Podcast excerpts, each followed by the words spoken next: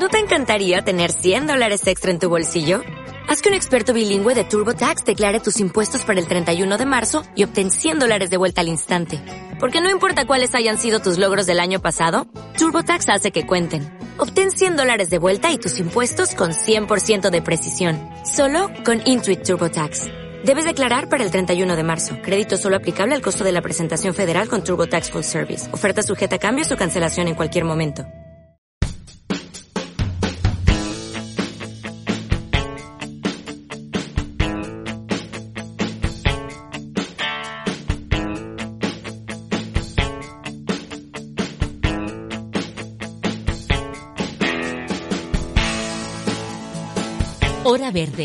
Un podcast patrocinado por Soltec. Dirige y presenta José David Millán.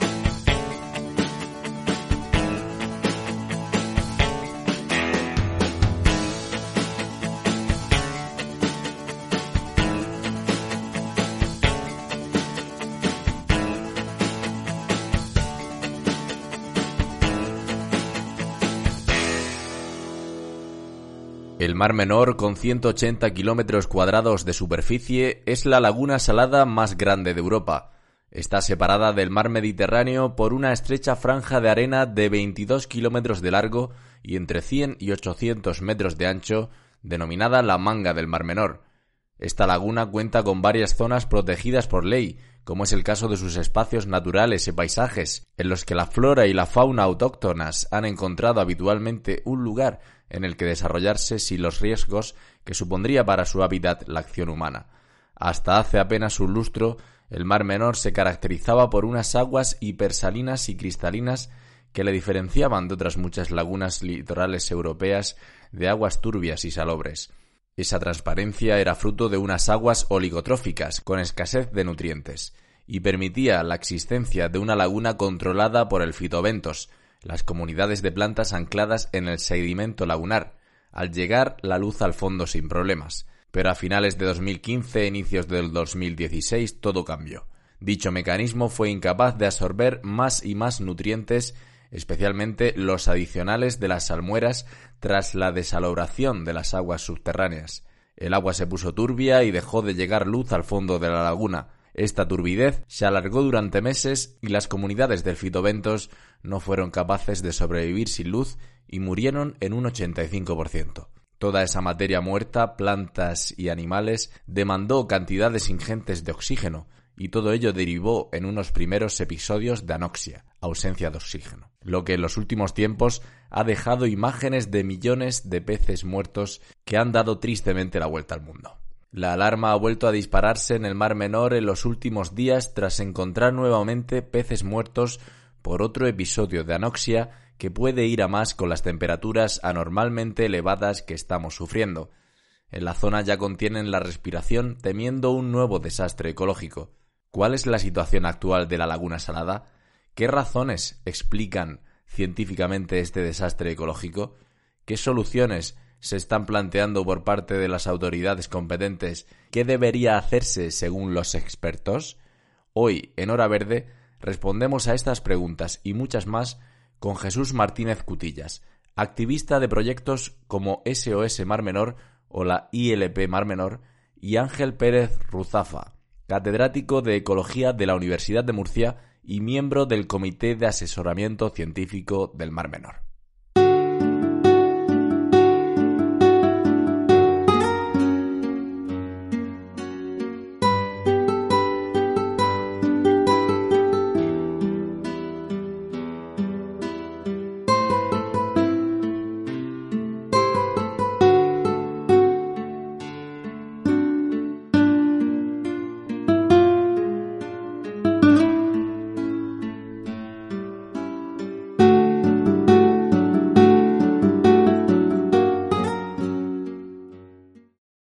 Hoy, como les decíamos a los oyentes de Hora Verde, queríamos hablar de un tema de actualidad. Lamentablemente, esta actualidad de hace muchos años, y es eh, el estado del Mar Menor, la laguna salada de alrededor de 180 kilómetros con una biodiversidad única y que, pues, eh, las últimas noticias nos alertan del empeoramiento de su estado.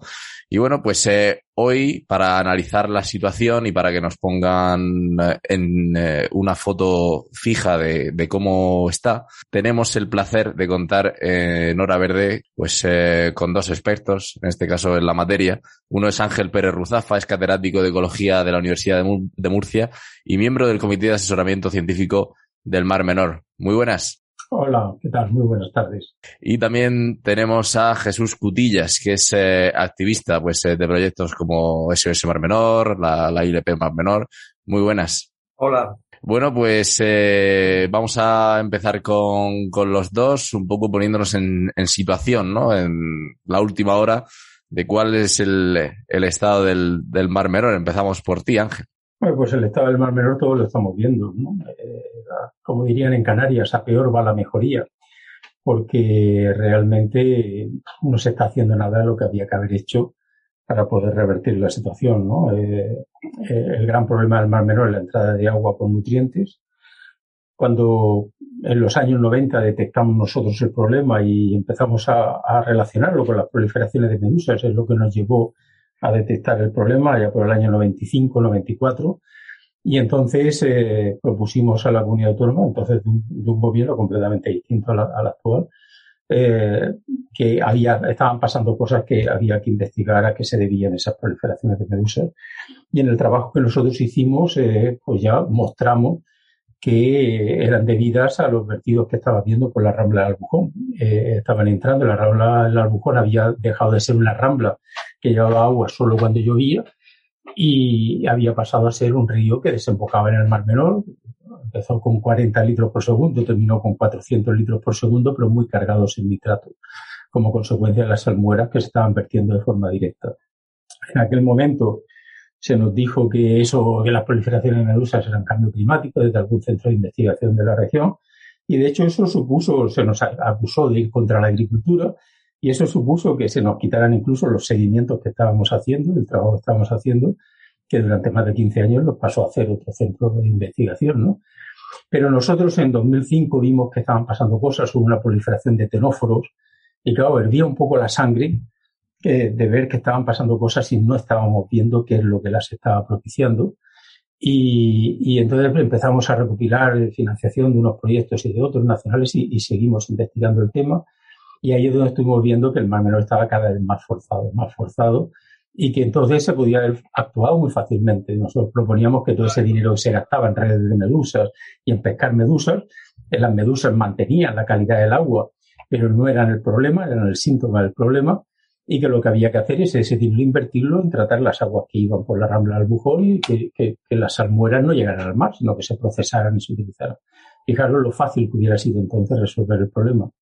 En 2015, cuando ya nos habíamos quedado exhaustos, ya no teníamos financiación para hacer investigaciones, un colegio de Fuente Álamo nos pidió si podían hacerse las prácticas los alumnos eh, en el Mar Menor y, la verdad es que nos daba pena no poder eh, ayudarlos y entonces pues reorganizamos los pocos fondos que teníamos para organizar una campaña exclusiva para ellos. Entonces los, los chavales se embarcaban con nosotros, eh, tomaran las la, la muestras, nosotros las analizamos y les presentamos los resultados en, el colegio. Y ahí es donde vimos que el sistema estaba a punto de romperse. Y en ese a punto de romperse fue cuando yo hice unas declaraciones en, en, desde Canarias, porque mi mujer es lagunera y yo veraneo el mes de agosto, si no lo paso en Canarias me, me, cuelga, como quien dice. Y entonces ahí es donde hice las declaraciones de que el Mar Menor estaba a punto de romperse, ¿no? Y me acuerdo un programa de televisión donde, donde se me entrevistaba y se imaginan ustedes que el Mar Menor lo perdiéramos. Bueno, pues efectivamente, eso pasó seis meses después. Y, claro, a partir de ahí, pues eh, vino pues ese, esa preocupación social por la situación de la laguna, la movilización de, grupos sociales, lo cual está muy bien, porque los políticos no responden si no hay presión social. Y empezó a cambiar la sensibilidad, empezaron a cambiar las cosas, pero por desgracia también empezaron a politizarse. Entonces, eh, eh, en ese momento fue cuando se prohibió sacar agua, se prohibió extraer agua del freático, se desmontó el salmoreducto y empezaron a hacerse las cosas a tontas y, y locas, ¿no? Porque las infraestructuras jamás se deben de desmontar, las infraestructuras son para mantenerlas, son lo que nos da capacidad de regulación ¿no? y capacidad de actuación y, y si, si, están bien diseñadas y si están bien utilizadas, lógicamente.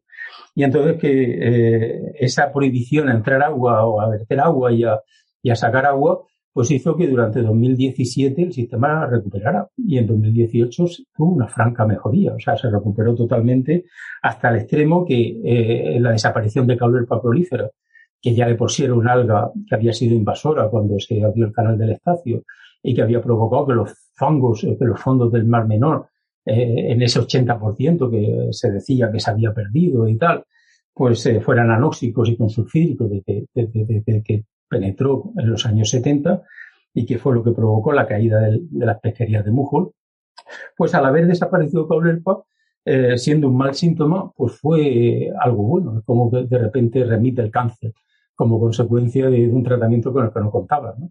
Y, y, entonces pues se recuperaron incluso praderas y, comunidades que yo hacía por 20 años que no veía. Eh, extensiones enormes de acetabularia calículo, eh, las comunidades de los balnearios volvieron a estar eh, en su máximo esplendor. Y, pero por desgracia, socialmente aquello se negó. Eh, se decía que no era recuperación, que la transparencia del agua no era suficiente, nadie basaba los, diagnósticos en la transparencia del agua solamente, ¿no? Ese era un síntoma, pero eh, los nutrientes eh, estaban bajos, las fluctuaciones, el sistema había pasado a tener fluctuaciones muy marcadas, a amortiguarse, lo cual es claramente un síntoma de capacidad homeostática del sistema, pero aquello se negó, no se incidió en que las medidas que se habían tomado eran simples prohibiciones y medidas regulatorias no una infraestructura que te diera control sobre el agua y la prohibición de, extraer agua se mantuvo, con lo cual el freático se fue cargando. Y a medida que se fue cargando, eh, en 2019 empezamos a detectar entradas ya más incontroladas, ya no eran solo la rambla del Bujón. Empezaba a borbotear agua en algunas eh, zonas de playa y empezaban a entrar por la marina del Carmolí pero tampoco se hizo nada a partir de ahí. Ahí empezamos a decir que era urgente bajar el nivel freático, que era importante sacar agua, procesarla, tener una infraestructura de gestión del agua, de tratamiento, de desmitificación de las salmueras, para que no, no, hubiera problemas en su evacuación y demás.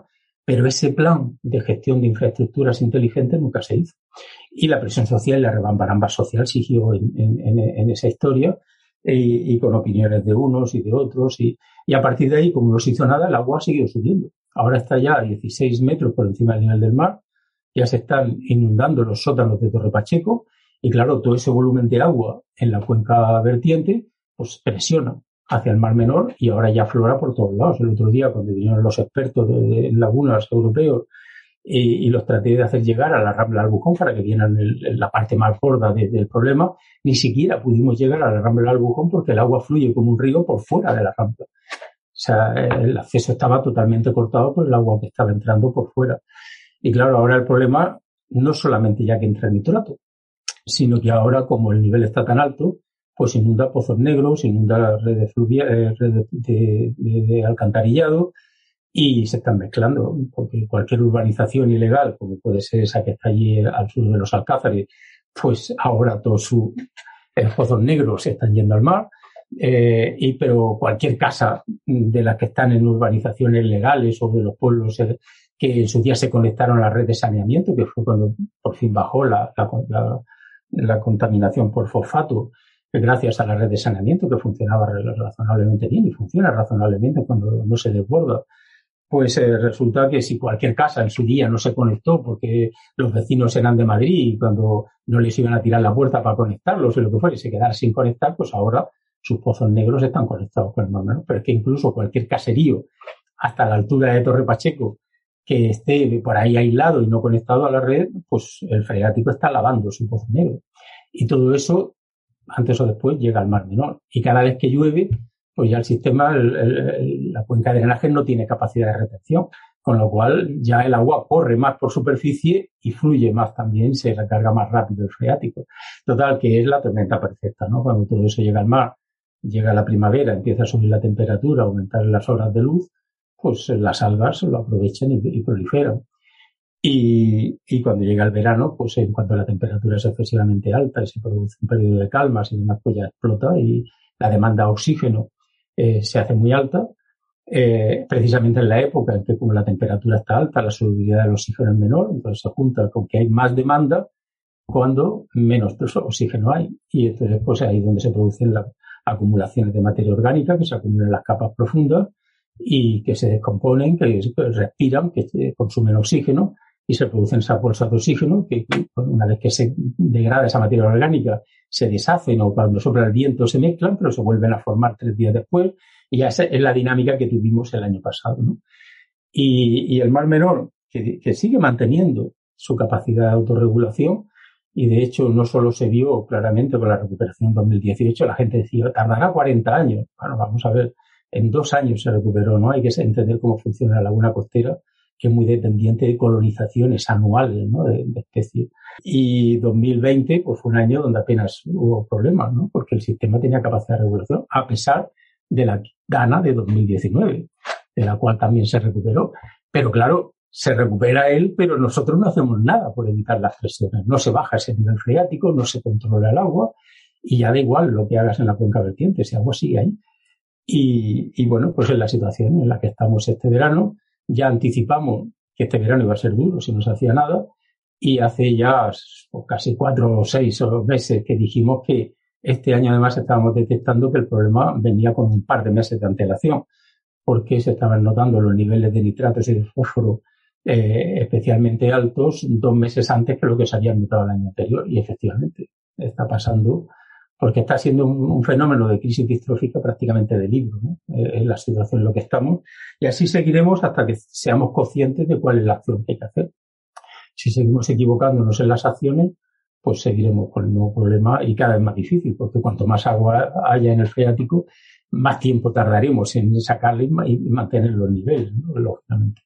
Pues Ángel Pérez Ruzafa que ha expuesto la, situación de manera clara, recordando de dónde venimos y, a dónde vamos, que es la pescadilla que se muere la cola, por desgracia.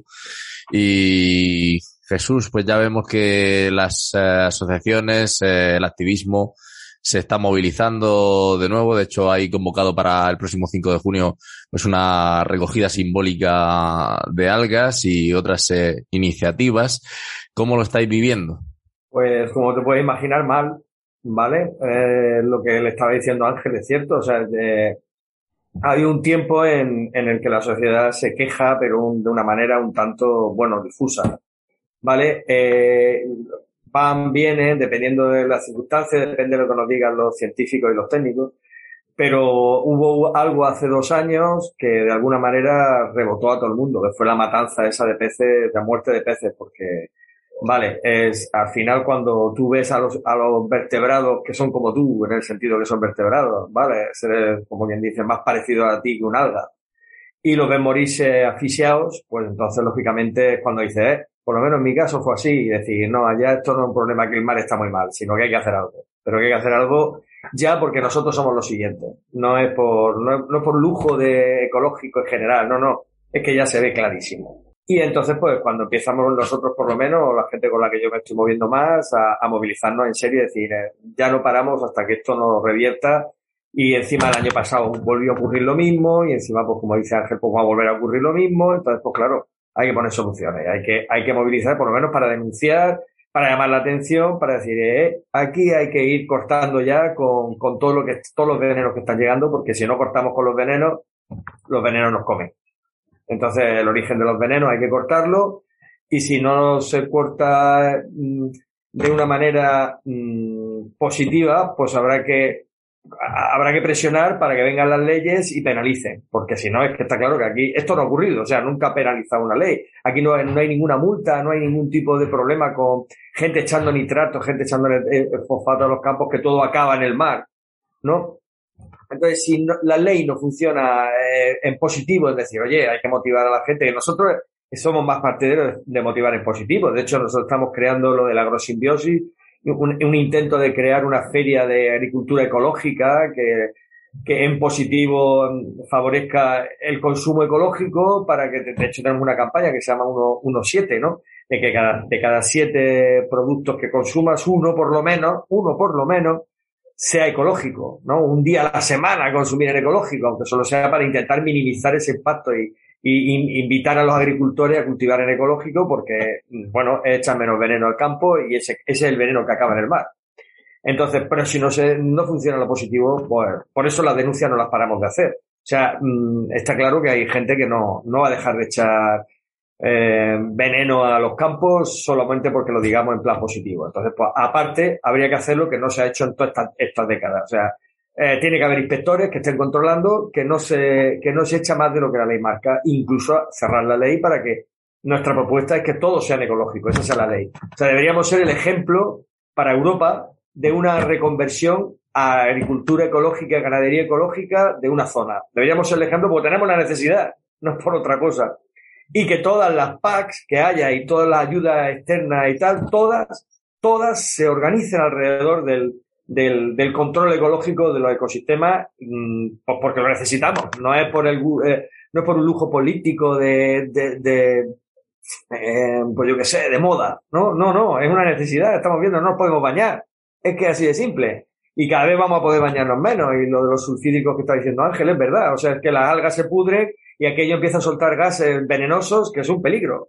Entonces, necesitamos la ecología, no es una cuestión de, de lujo eh, ideológico, es una necesidad para poder bañarnos, para poder estar en esta zona viviendo. Si no, nos vamos a tener que ir. Y como decía también Ángel, esto es de manual. O sea, esto ya ha pasado en otros sitios. Entonces va a volver a pasar. O sea, ¿por qué? Pues porque si las condiciones son las mismas que en otros sitios, en otro sitio ha pasado, pues aquí va a pasar. No, no podemos, por mucho que cerremos los ojos y nos metamos debajo de la tierra, no se va a solucionar el problema.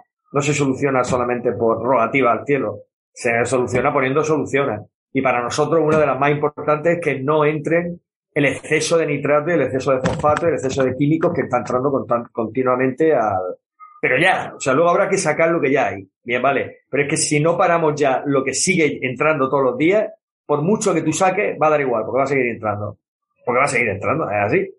Entonces lo que hay que hacer es, antes de, antes de, que también hay que tirar del, del, como dice, del sumidero para que se vaya al agua. Bien, hay que hacerlo, pero antes hay que cerrar el grifo, hombre.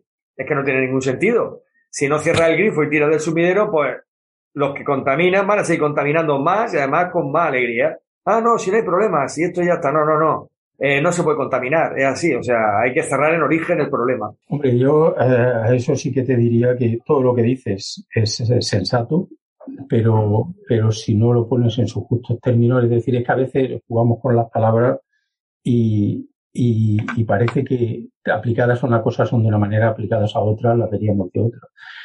Eh, hay que diferenciar lo que son venenos de lo que son mm, nutrientes de degradación. Es decir, está claro que por mucho que las dos cosas tengan consecuencias que pueden ser malas para nosotros, que para las bacterias no lo son, y también, como quien dice, son hijas de Dios.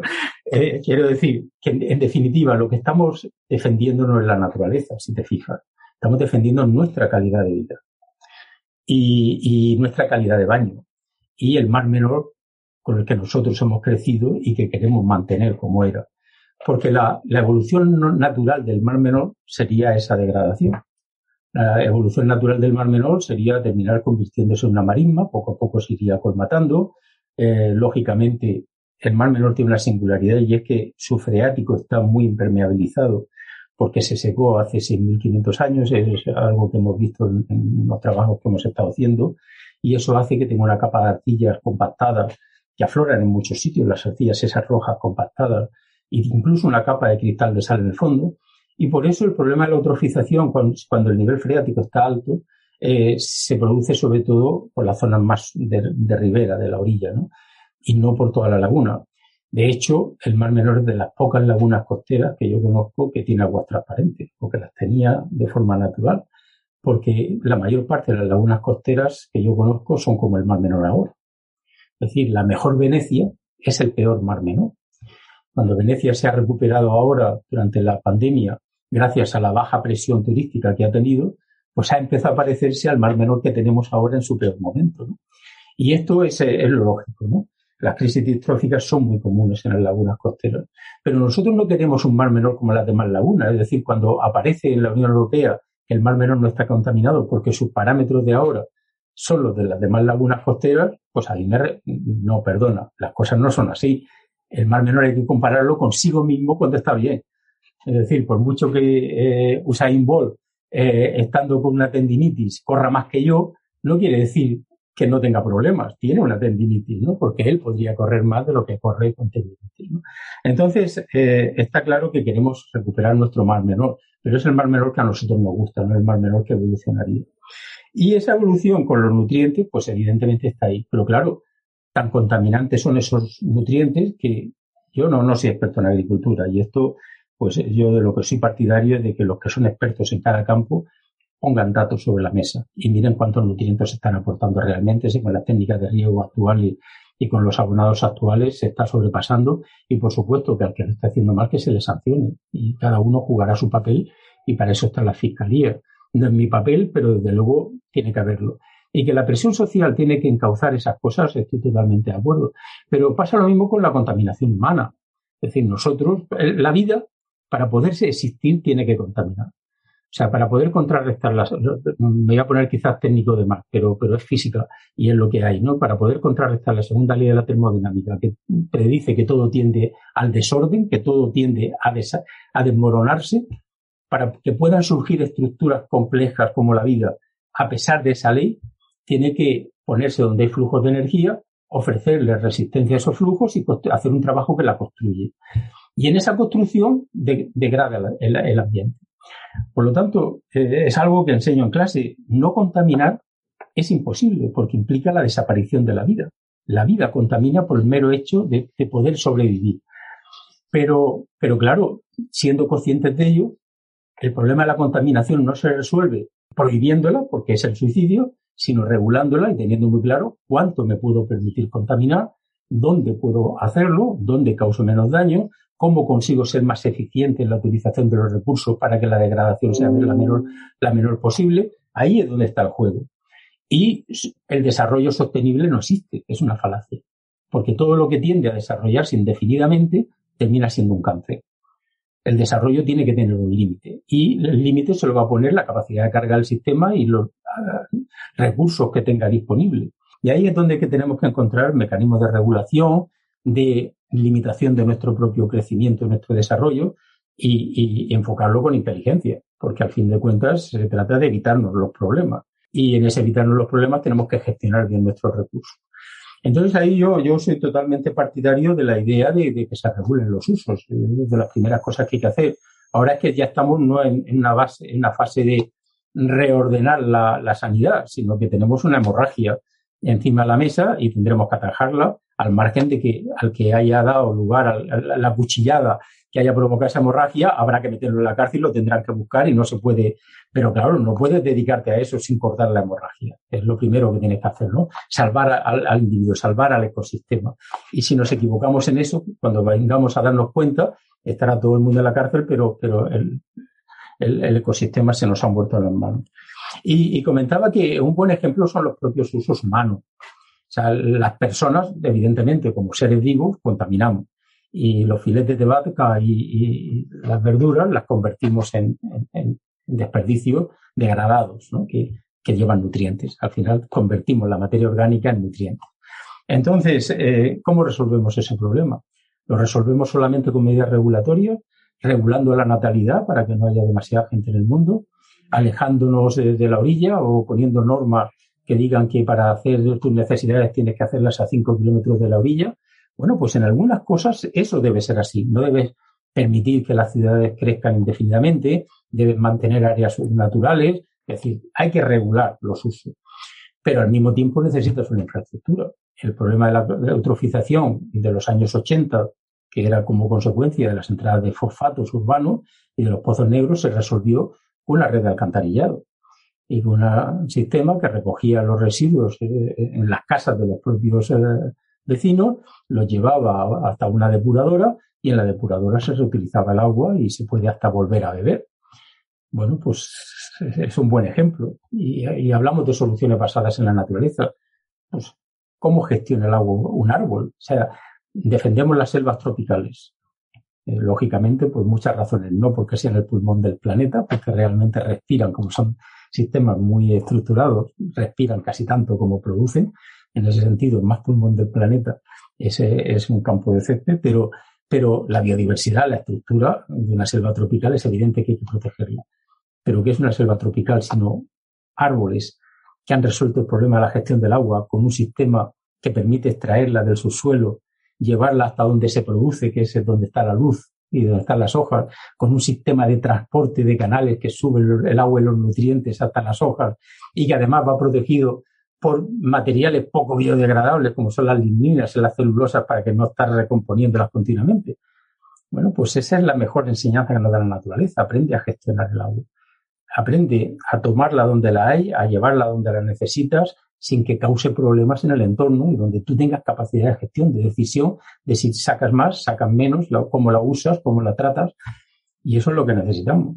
Y, y, de la misma manera que resolvimos los problemas de contaminación urbana pues con un sistema de alcantarillado y medidas regulatorias, pues evidentemente si queremos hacer compatible un uso agrícola con la integridad ecológica, que creo que en el caso del Mar Menor es posible, con toda la regulación necesaria, con todas las sanciones que hagan falta y que quien tenga que hacerlas las haga, pero tenemos que aplicar la inteligencia en las soluciones también, porque si no el Mar Menor se nos irá.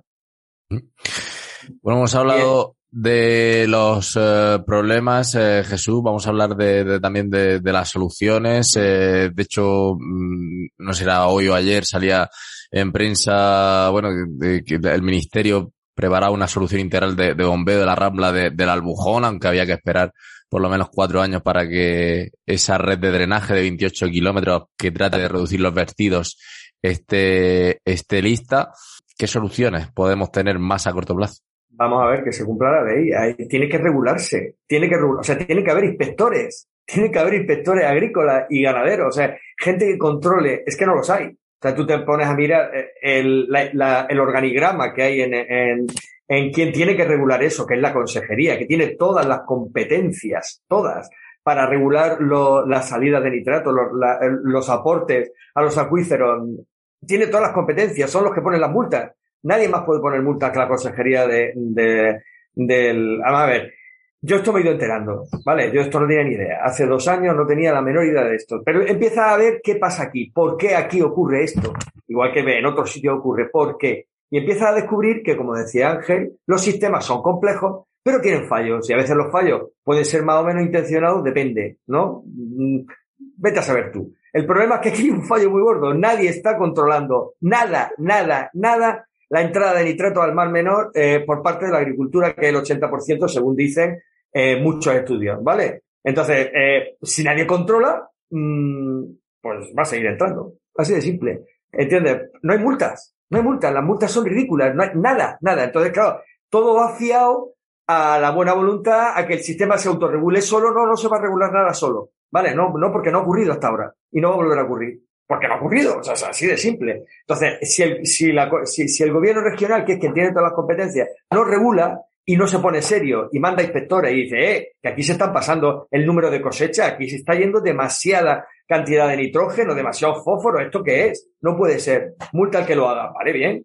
Eso, ese sería lo lógico. El empezar a ir al detalle. Como decía Ángel, los sistemas tienen que regularse, pero para regularse tiene que ir al detalle. Si no vas al detalle, todo queda en, pues bueno, la filosofía de que todo se regula, el ser humano es contaminante, bla, bla, bla, bla.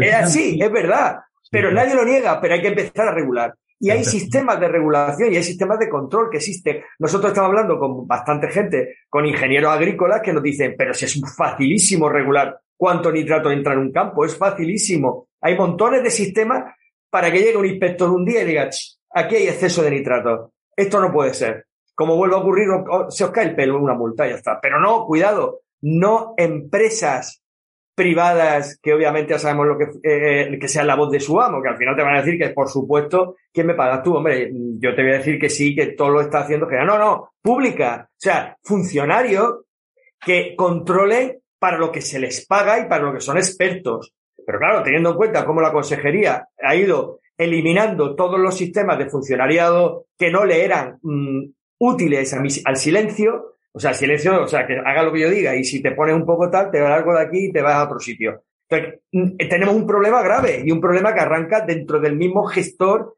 que tiene que controlar lo que está ocurriendo. Y lo siento mucho, pero es el gobierno regional, porque es quien controla el aporte de nitrato y el aporte de fosfato. Es que nadie tiene otra, nadie tiene competencia para eso. Ahora mismo está el, el, la Confederación Hidrográfica del Segura intentando decirle a la gente, oye, que si no soy, eh, si no me entregáis su certificado de que no mancháis nada, ¿vale? Eh, y ese certificado, obviamente, que te lo hagan unos técnicos privados y tal igual, que por supuesto a, qué agricultor no le van a dar el certificado en cuanto pague.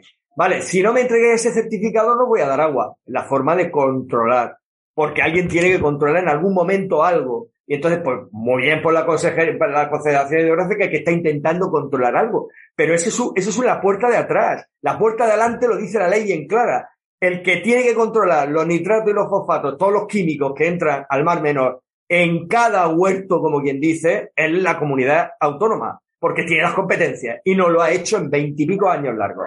Habrá que buscar otras soluciones también, sí, pero si no hace eso, vamos a estar siempre buscando esas otras soluciones que no llegan nunca. ¿Por qué? Porque no se controla en base, lo siento, quien no tiene que, no tiene que contaminar, no tiene que contaminar, porque lo dice la ley.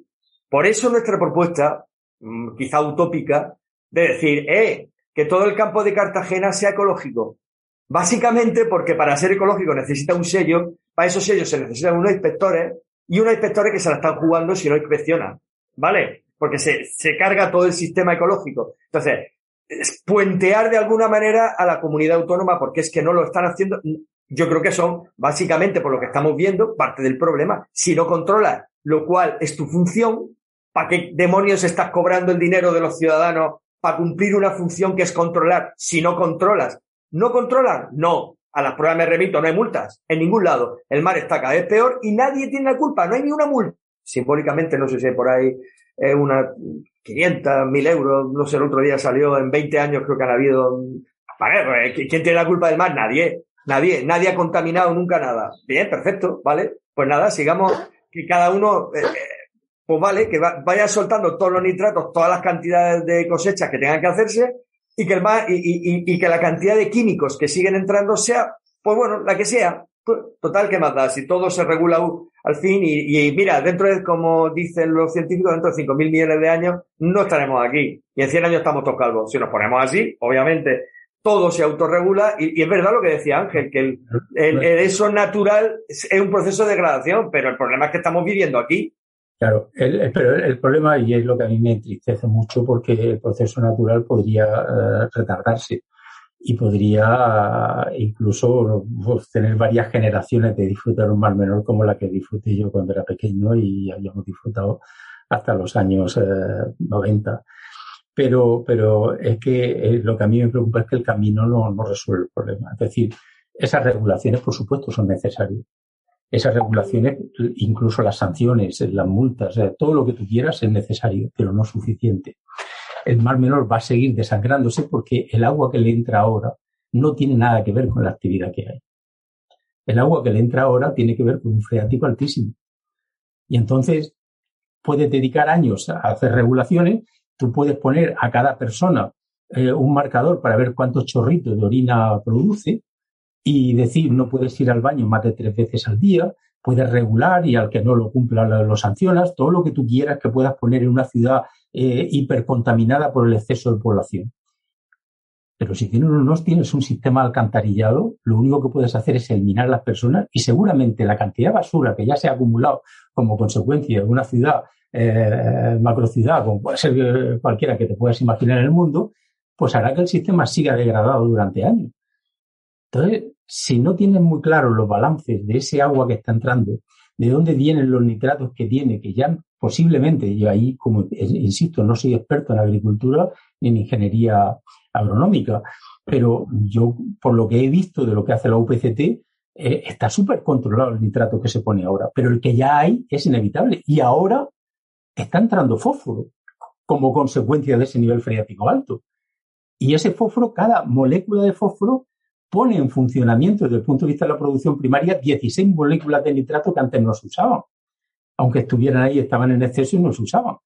Si no somos conscientes de eso, no vamos a tener solución. Si ahora me dice José David que el ministerio ha dicho que va a empezar a poner un sistema que va a tardar cuatro años, si lo hubieran empezado a hacer cuando lo dijimos en 2016 ya estaría hecho. Pero este confusionismo social de buscar otras cosas regulaciones y no sé qué, y olvidarse de cuál es el verdadero origen del problema, y ahora mismo el problema, el origen es el freático muy alto, en los años 80, 90 era lo que se vertía en la Rambla del Albujón. Y insisto, hubo quien dijo que eso era cambio climático y que no tenía nada que ver con la agricultura. Curiosamente, esos son los que ahora están defendiendo otras cosas. Y, uno se queda, pero Dios mío, eh, eh, eh, esto ya no sé si es cinismo o qué es, o si es que las cosas no se van a hacer hasta que ellos no digan lo que estás diciendo tú, porque al final se termina diciendo lo mismo. Pero eso, hemos perdido seis años sin bajar el freático y sin tener control sobre el agua. Como sigamos tardando, luego alguien dirá, no, pero es que ya es imposible abordar ese problema. Caramba, pero no era imposible cuando un chorrico de agua que iba por la rambla del bujón que siendo un chorrico era excesivo para lo que podía soportar el mar menor, y menos ahora que está desbordado por todos lados y cada día peor.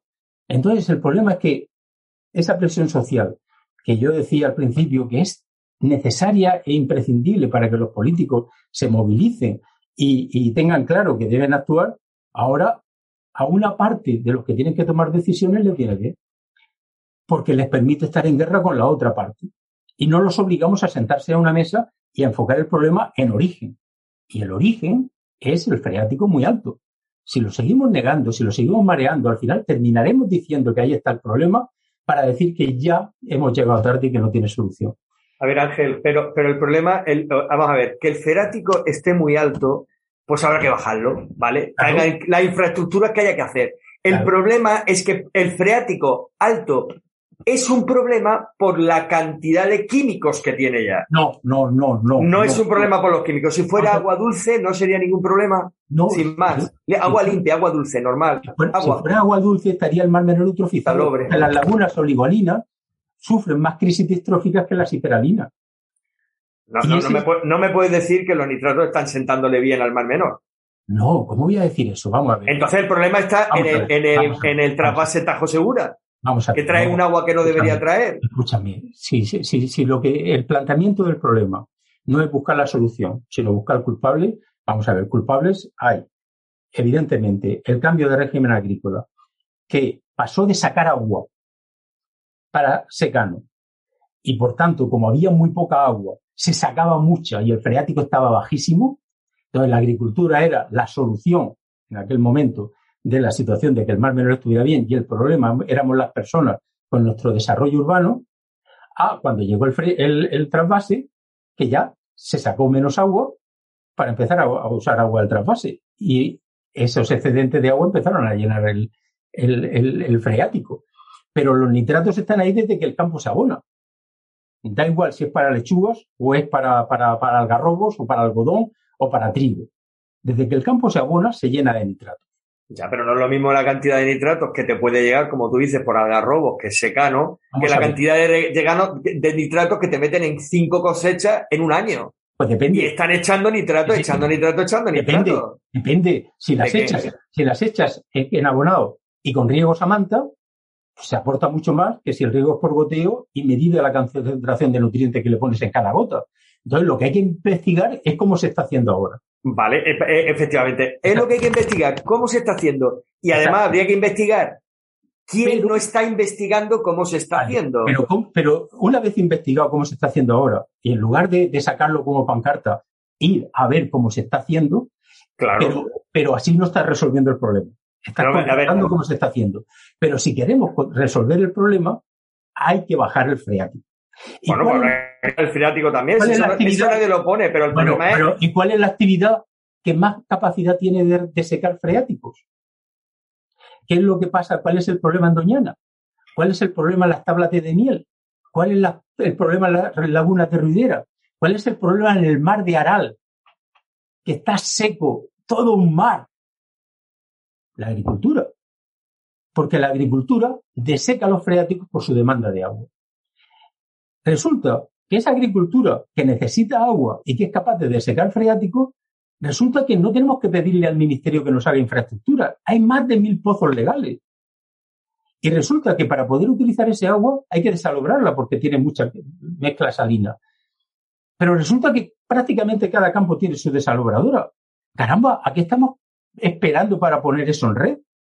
¿A qué estamos esperando para regularlo de manera que podamos sacar el agua, la que haya que mezclar con agua del trapase para que pueda ser utilizable una vez desalobrada, que se mezcle, pero la que necesitaremos traer será mucha menos. Y si hay agua de lluvia, poder almacenarla para usarla para esa mezcla y no tener ni que traerla de fuera. Y una vez que se reutiliza, y además se reutiliza optimizándola, las salmueras se le tienen que quitar los nitrados para poder evacuarlas. Pero es que más, esas salmueras pueden no ser un problema y ser parte de una solución. Porque cuando uno mira al Mediterráneo, dices, hemos apostado en vez de trasvase desalación. Pero como si la desalación, ojos que no ven corazón que lo siente. Una desalación de agua de mar produce salmueras de 80 gramos por litro. Y yo siempre pongo el ejemplo, las masas de agua son terriblemente conservativas y sus propiedades, su densidad basada en la salinidad y temperatura, pues se conserva durante mucho tiempo sin que se mezclen fácilmente. Yo siempre pongo el ejemplo del de, el agua del Mediterráneo que sale hacia el Atlántico. El agua del Mediterráneo, como es mucho más salada que la del Atlántico, y mucho más salada es 38 gramos por litro, 39, frente a 35, 36 que tiene el Atlántico, 2 gramos por litro de diferencia nada más, pues se hunde porque es más densa en Cabo de Palos, precisamente, sale por el mar de Alborán por el fondo y sale hacia el Atlántico por el estrecho Gibraltar. Mientras que la del, la del Atlántico entra por superficie y el frente oceánico lo tenemos entre Cabo de Gata y Cabo de Palos. Bien, pues ese agua del Mediterráneo, con solo 2 gramos por litro de diferencia de salinidad, que sale hacia el Atlántico, cuando tú haces un perfil de agua en el Atlántico, detectas el agua mediterránea a mil metros de profundidad. No pierde sus características con toda la energía de mezcla que puedas ver en el estrecho de Gibraltar, que se ha pensado incluso utilizar esas corrientes para generar energía eléctrica, resulta que no se mezcla, con solo 2 gramos por litro de diferencia. ¿Qué pasa con una salmuera de 80 gramos por litro? Que se pone en un agua de 39. Eso es una, es plomo fundido. Eso se hunde se pega al fondo y va rellenando cubetas hasta rellenar el fondo del Mediterráneo. Se podría calcular fácilmente cuánto tarda día en formarse una capa de 5 centímetros de espesor en el fondo del Mediterráneo con todos los aportes de salmuera que pueda haber en toda la cuenca mediterránea, el volumen de agua que están vertiendo, a ver cuánto tardaría en llenarse eso. Y a lo mejor nos sorprenderíamos que mucho menos de lo que podría pensarse. Y el hecho de que el emisario esté más allá de la pradera de Posidonia no quiere decir que no tenga impacto porque eso, el choque osmótico que va produciendo por donde pasa es terrible. Y debajo de la pradera de Posidonia, más allá de la pradera de Posidonia, hay vida. Y, están los cañones submarinos, y está la gamba roja, y están los corales, y están pues todos los poblamientos del talud y de la plataforma continental y, de los fondos abisales. Entonces, ¿qué es lo que hay que hacer para que esa salmuera no cause ese problema? Ya que somos defensores de la desalación pues meterle mucha energía para que se disperse, se difunda, se mezcle. Y eso, en términos de costos energéticos y de consumo de CO2, es terrible. Caramba, y resulta que tenemos una salmuera que hemos extraído de la desalobración de, de las aguas subterráneas, que es una salmuera de 20 gramos por litro, que la podemos mezclar con la de 80 y tener una salmuera de solo 40, que es mucho más energéticamente viable y mucho más fácil difundirle que no sea un problema en el Mediterráneo podría ser una solución. Pero nos rasgamos las vestiduras y decimos que no. Hombre, la condición es que no lleve nitratos para no fertilizar el océano. Y ahí podríamos plantearnos a qué profundidad la estamos vertiendo. Porque no es lo mismo fertilizar donde hay producción primaria que fertilizar en las capas profundas, que es donde se retienen los sedimentos y donde se retienen los nutrientes, que también eso se podría pensar dónde impacta, porque por debajo de la capa fótica no produce eutrofización.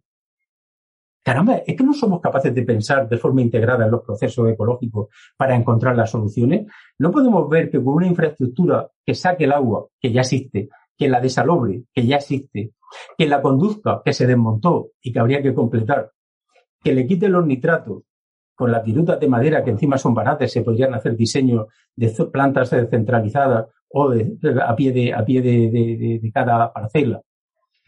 Para una reutilización del agua, una gestión de las salmueras y hacer eso compatible con la integridad ecológica del Mar Menor y tener un modelo que te permite regularlo, que si llueve mucho sacan más, si llueve poco pues sacan menos y que acorde a la producción de una actividad, un sector primario que lo necesitamos, como es el agrícola, porque comer hay que comer, y supongo no queremos depender del exterior como nos pasa con la energía, y que Rusia o no sé quién o Argelia decidan si nos mandan gas o no, y al precio que nos lo ponen. Para hacer compatible ese sector primario con un sector primario como puede ser la pesca de calidad del Mar Menor, que ha sido siempre excepcional, con un turismo que si está también bien regulado y basado en la naturaleza puede ser eh, excelente como actividad económica de la región si respeta el medio ambiente y con la integridad ecológica del Mar Menor, ¿somos capaces o no? ¿O solo queremos regulaciones y sanciones? Pues si nos ponemos a trabajar en ello y hubiéramos puesto a trabajar en 2016, hombre, ojalá se hubieran puesto en, 2000, en 1995 cuando lo dije la primera vez, no habríamos perdido 30 años, pero entonces se negó. Ahora se vuelve a negar. Pasan seis años y ahora empiezan a decir que van a empezar a poner ese plan. Caramba, haberlo dicho en 2016 ya estaría hecho. ¿A qué estamos esperando? Si lo triste es que al final todos diremos lo mismo y ya no tendrá remedio. Y eso es lo que a mí me hace sentir una profunda tristeza. Porque, porque dicen, Dios mío, es que no nos damos cuenta de que es posible. Pero es lo que hay. Es un poco frustrante, por lo menos desde mi punto de vista, porque, insisto, vuestro papel social como colectivo social, como forma de presión, es fundamental. Pero si erráis el tiro o se utiliza para el enfrentamiento político, la hemos fastidiado, porque alguien sale. En la guerra nadie gana, todos pierden, menos el que no se mete en ellas y las manipula. Entonces, pues, pues eh, estamos fastidiados si equivocamos los planteamientos, ¿no? Porque todo problema tiene solución, es un aforismo que yo digo mucho. Y si un problema no tiene solución es que está mal planteado. Y sospecho que lo estamos planteando mal. Y, y claro, pues, bueno, o sea, es lo que hay, ¿no? Pero a mí me causa tristeza porque el potencial que tenemos, la capacidad que tenemos, el cariño que le tenemos al ecosistema es común. Entonces, ¿por qué no somos capaces de ponernos de acuerdo y enfocar bien el problema?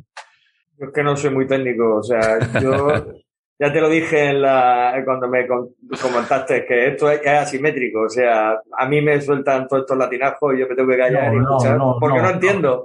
No, Jesús, no, no. No, no, es que no entiendo, ¿verdad? O sea, yo digo todo eso, yo el feático yo entiendo que el freático son las aguas que están por debajo y mi, nivel es bastante simple en ese sentido, son las aguas y pienso que se están contaminadas y se contaminan por lo que está arriba, por la actividad económica que se hace arriba, pues quitarlas no va a resolver mucho si sigue habiendo la contaminación. Más allá, mi razonamiento no va a llegar. Entonces, ¿qué ocurre? Todo lo demás, pues ya mm, se me hace una bola así, diciendo, pues, pues no sé qué hacer. Pues ya ahora mismo ya, ¿qué quiere que te diga? Mira, mira, Jesús, ese, simple planteamiento, ese simple planteamiento de reconocer que no todos llegamos a conocer de todo. Yo, yo te he reconocido varias veces que no soy experto en la ingeniería agronómica, por lo tanto, una evaluación fina de cuántos nitratos se están usando, el sistema de regadío, si se podría todavía optimizar más, pues, hombre, a cierta capacidad de comprensión tiene si me lo explican, pero no puedo llegar a las profundidades pero que esa, esa limitación que no lo tiene una cosa la tienen otra. Y por eso es tan importante que el problema se plantee desde el punto de vista de la colaboración, del, del, del sentido crítico, que ese sí lo tenemos todos, la capacidad de reflexión, el sentido crítico, el saber de quién me, fío o no, eh, porque ninguno entendemos de medicina. Pero todos sabemos si un médico está siendo sensato o no está siendo sensato, si me quiere vender la moto o no, o si lo que quiere es que, vaya más veces a la consulta o realmente me tengo que operar. Yo por eso soy de seguridad social, porque, sé que no ganan dinero mandándome una prueba o, diciéndome que tengo que hacer algo, ¿no? Bendita seguridad social. Nunca, nunca seré de, de compañía privada con todos los respetos hacia ella, pero yo siempre soy de lo público y por eso me gusta la universidad pública y por eso me gusta la seguridad social. Pero, pero la capacidad de reflexión, la capacidad de saber si es bueno o malo para nosotros las cosas, esa la tenemos. Si no estamos exacerbados, si no estamos enfrentados con ideologías o con... Y, y, y caramba, yo, por ejemplo, cuando los, los científicos estos que... Es que X científicos han ido del comité de asesoramiento científico. Todavía estoy preguntándome por qué. ¿Cuál es el dato con el que no estaban de acuerdo? ¿Cuál es la parte del planteamiento con la que no coincidían? ¿Con qué datos los estaban rebatiendo? Yo todavía no lo sé. Es más, pasa el tiempo y los informes del IEO son los mismos que estamos haciendo nosotros desde hace 20 años. ¿Qué han dicho nuevo que no se hubiera dicho ya? Pero se han ido. Y parece que eso es porque funcionaba fatal. Caramba, para mí en la ciencia la discrepancia es buena cosa. El poder hablar contigo de estas cosas porque tú sabes cosas que yo no sé. Y el poder hablarlas contigo me ayuda a replantear mis propios planteamientos, a ponerlos a prueba, a estar seguro de que mis argumentaciones se sostienen. Cualquiera me podría decir, no, eso que estás diciendo no es verdad, porque las masas de agua funcionan de otra manera. Y tendría que replanteármelo. Pero hoy por hoy nadie me lo ha dicho. Hoy por hoy nadie me ha puesto un argumento encima de la mesa que rebata lo que vengo diciendo desde hace 20 años. Entonces, ¿cuál es la discusión? ¿Por qué no se está actuando? Pues, pues, porque parece que, las pancartas y las presiones van en otra dirección. Y no lo entiendo. O sea, a mí me causa verdadera frustración porque no termino de entenderlo, porque algo que era fácil de solucionar hace 30 años, muy fácil de solucionar y muy barato hace 30 años, nos gastamos todo ese dinero en pescar medusas al amparo de esa institución que ahora niega la mayor y que al final la termina aceptando. Y ahora seguimos negando otras cosas y, el tiempo corriendo, el tiempo corriendo, el tiempo corriendo para que al final alguien lo vuelva a decir y lo diga. Y entonces, ¿ahora qué? Pues ese, ese, ese, o sea, hay un consejo de participación social. Pues ahí es donde hay que poner las cosas, pero diciendo, en vez de decir, yo quiero sanciones, yo quiero sanciones, vamos a ver, sí, sanciones valen, las que sean, pero el problema, ¿cómo lo solucionamos? ¿Es, mala esta propuesta que se está haciendo? ¿Dónde falla? Yo todavía estoy esperando que el ministerio nos siente a la mesa para decir, mira, es que mis asesores dicen una cosa, como la única vez que yo pude ir a, reunirme con, Hugo Morán. Es que mis asesores dicen otra cosa, ¿vale? Yo ya te he puesto las mías, dime que lo que dicen tus asesores y dime dónde está la diferencia. Y vamos a discutirlo, a ver si cuál es el dato que está equivocado, cuál es el planteamiento erróneo si en la técnica de operar hay una mejor que esta, vamos a, analizarla, pero ¿cuál es la alternativa? ¿Regular el convenio colectivo? No, no, no, la hemorragia la tenemos en la camilla. El convenio colectivo está muy bien, pero no es el problema. ¿Cómo cortamos la hemorragia? ¿Qué punto de sutura tengo que dar? ¿Actúo en la femoral o actúo donde le saco el cuchillo o se lo dejo puesto para que, no se desangre más? ¿Qué tengo que hacer? ¿Tenemos sangre suficiente para ponerle o no la tenemos? De acuerdo que el convenio colectivo hay que regularlo, de acuerdo que es la regulación de la sanidad, pero, pero no me saques del tema, ¿cómo salvamos al paciente? Pero yo no he tenido ninguna reunión con ese planteamiento. Cuando la ministra vino a plantear sus soluciones hace tres, cuatro meses, o dos, ya, el tiempo se me, pasa muy rápido, se lo dije, mira, ministra, todas las propuestas que traes son buenas. Yo las firmo ya aquí, a mí, aquí mismo. Es más, te diré una cosa, todas son necesarias pero ninguna ni todas juntas son suficientes. Si no se baja el freático, no hay solución. Y si usted quiere una transición ecológica en la que podamos hacer compatibles actividades que necesitamos, como necesitamos vivir e ir al servicio, con la integridad ecológica hay que hacer otros planteamientos y hay que bajar el freático hay que poner, tener una infraestructura de gestión del agua. No se preocupe usted, señor Ruzafa, pues no me preocupo, pero mira el verano que vamos a tener. ¿Vale? Si así me quitas de en medio diciendo no se preocupe usted y no me sientas a la mesa donde podamos discutir a ver los pros y los contras de cada propuesta y donde el ingeniero agronómico me diga, no, eso que estás diciendo es un disparate, porque es imposible hacer eso. Bueno, pues alguien hay que tener una solución que resuelva el problema entre mi propuesta y la dificultad. ¿Dónde se ha hecho esa discusión? ¿Cuándo se ha tenido? Pues sí, hay que buscar soluciones, como estás diciendo Ángel. Eh, nos quedan unos pocos minutos. Eh, Jesús, no sé si quiere pues mandar un, mensaje también a todos los oyentes de, Hora Verde, pues que nos escuchan en, en toda España, incluso fuera de, ella, pues eh, para que quede claro, ¿no? Yo, ¿qué voy a decir? O sea, pues si es el problema según Ángel, que entiende más que yo de estas cosas, el freático, pues bueno, habrá que replantearse aparte del yo, o sea, como principio lo tengo muy claro. Si no se contamina, no hay problema. Entonces, para empezar, eso es un principio que es bastante lógico. Vale, lo seguiré manteniendo. Ahora, ha abierto Ángel una, una, un melón que él lo defiende con pasión y tal, con lo cual hace que uno se lo plantee, así de simple. Entonces, lo del freático, que pues no sé, no sé qué decir sobre ese tema. Probablemente me gustaría poder hablarlo tranquilamente con él y con, en algún foro, como quien dice, desapasionado, que no es sencillo encontrar, es como, en eso estoy de acuerdo con él, no es nada sencillo encontrar foros de ese apasionado y foros técnicos, no es sencillo. Pero bueno, es parte, supongo yo, de la parte política que tenemos los seres humanos, no es ya de partido, ¿eh? ya no es porte, mm, sino los, los elementos que llevamos arrastrando durante muchos años de temas personales y tal y cual, que bueno, que supongo que hacen que este tipo de foros pues no sean fáciles de, de montar siquiera, o sea, ni siquiera. De hecho, ya me he encontrado con algunos problemas intentando montar foros para saber lo que ocurría en el Mar Menor y que me han sorprendido, es verdad, como dice Ángel, incluso por la gente que es más afín a las cosas que yo defiendo. Entonces, pues, pero la vida es así. Hay que entender que los seres humanos no venimos de, no somos ángeles. Entonces, pues sí, la verdad es que me gustaría escuchar más lo que está defendiendo Ángel y, organizar, pues, eso, la reflexión también en torno a ese punto, ¿vale? Pues, totalmente de acuerdo con lo que él ha dicho, ¿eh? Totalmente de acuerdo. Pues sí, eh, yo creo que a, los oyentes, eh, por lo menos eh, con vuestra posición, le ha quedado claro eh, los motivos que nos llevan a, a, estar en esta grave situación ha quedado claro pues eh, los, dos puntos de vista. Este tema daría para horas y horas, pero yo desde luego os agradezco que, que hayáis eh, acompañado pues a, nuestros oyentes y a mí personalmente aquí en este programa de, Hora Verde y espero que, que, estas soluciones que hemos comentado aquí pues eh, se lleven a la práctica porque al final es lo que todos queremos, salvar al, al mar menor y no ver la situación crítica en la que está. Jesús Cutillas, eh, activista de, de proyectos en, en todo lo que concierne al Mar Menor. Muchísimas gracias por, por vuestro trabajo.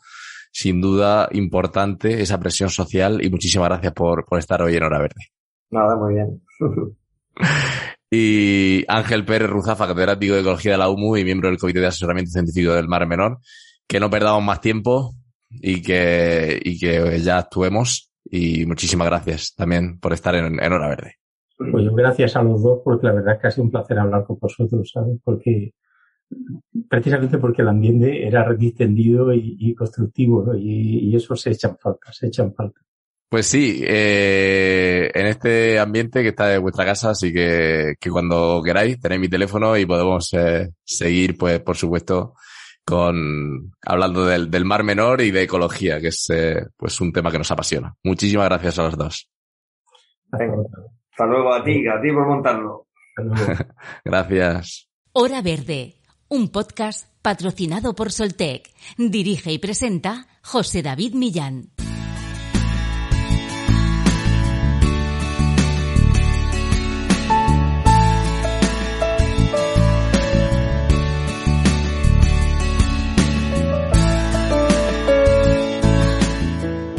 El Congreso de los Diputados aprobó recientemente la tramitación de la ley promovida por una iniciativa legislativa popular ILP que pedía, con el respaldo de 640.000 firmas recogidas por todo el país, otorgar personalidad jurídica al Mar Menor. Con 274 votos a favor, 53 en contra y 6 abstenciones, el martes 5 de abril de 2022 marcó la fecha para que por primera vez en España y en Europa se escriba el texto de derechos propios de un ecosistema. Aunque el Mar Menor ya cuenta con numerosas figuras de protección, ninguna de ellas lo ha salvado de sus tres muertes. La llamada sopa verde de 2016, la mortandad masiva de peces de 2019 y la mortandad continuada durante varias semanas de crustáceos y alevines en el pasado año 2021, episodios que se están empezando a repetir recientemente. Aunque el Mar Menor es un espacio de la Red Natura 2000, un lugar de importancia comunitaria, una zona de especial protección para aves y una zona especialmente protegida de interés para el Mediterráneo, esto no ha impedido sus interminables problemas. Reducir la explotación del suelo, así como el nivel freático, como hemos visto hoy en Hora Verde, son vitales para poder atajar esta grave situación que atraviesa la laguna salada y que vuelva a ser lo que un día fue el Mar Menor, con la enorme riqueza que el ecosistema atesora y la gran diversidad de especies que podemos encontrar en sus aguas. Espero que les haya gustado este episodio de Hora Verde y les emplazo a encontrarnos aquí la próxima semana. Cuídense y sean felices.